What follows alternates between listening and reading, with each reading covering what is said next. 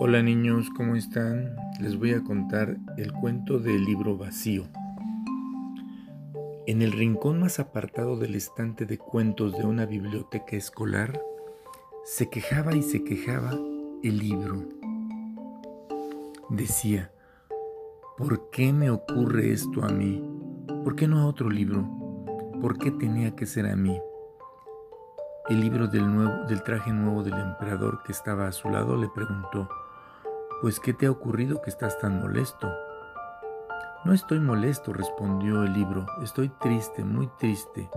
Fíjate en mi nombre. ¿Qué tiene tu nombre? respondió el libro del traje nuevo del emperador. Pues léelo, por favor. El libro balbuceó.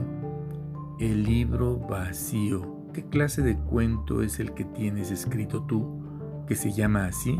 replicó el libro del cuento del traje nuevo del emperador.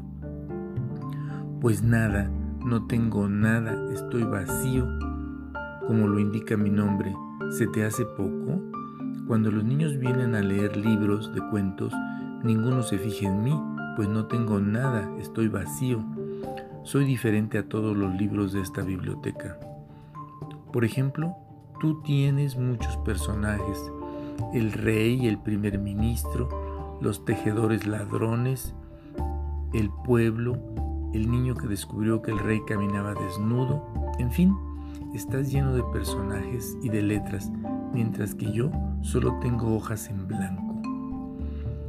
El libro que está a tu lado es el cuento de Caperucita Roja y tiene muchos personajes, la abuelita, la mamá de Caperucita, el lobo, los cazadores, la canasta de galletas y miel, el bosque, en fin, tiene muchos personajes y dibujos pero yo solo tengo páginas en blanco. El libro que sigue es el de Alibaba y los 40 ladrones y vaya si tiene personajes.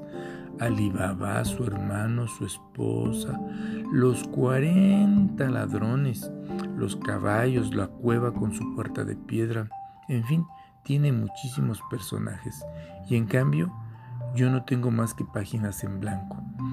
Incluso el libro flaquito, ese que está frente a nosotros es el de los tres cochinitos y el lobo feroz. Y bueno, aparte de esos personajes, tiene las tres casitas de los cochinitos, la de paja, la de madera y la, la de ladrillo. Tiene el bosque con muchos árboles y yo solo tengo hojas en blanco. En eso, mientras los niños platicaban, de repente llegó un niño. Era Miguelito un niño de esos que les gusta mucho leer libros de cuentos. Venía revisando libros a ver si había alguno que no hubiera leído.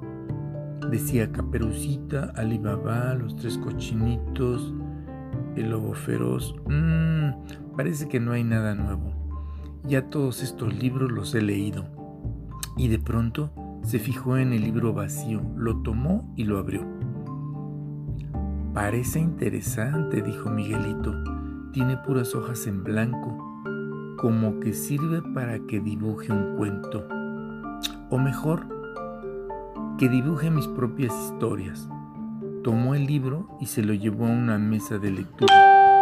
Sacó sus lápices de colores y empezó a dibujar lo que le ocurrió en la clase de botánica, en la que descubrió que por fin el frijol que sembró en un vaso con agua ya le había salido una raíz y una hoja.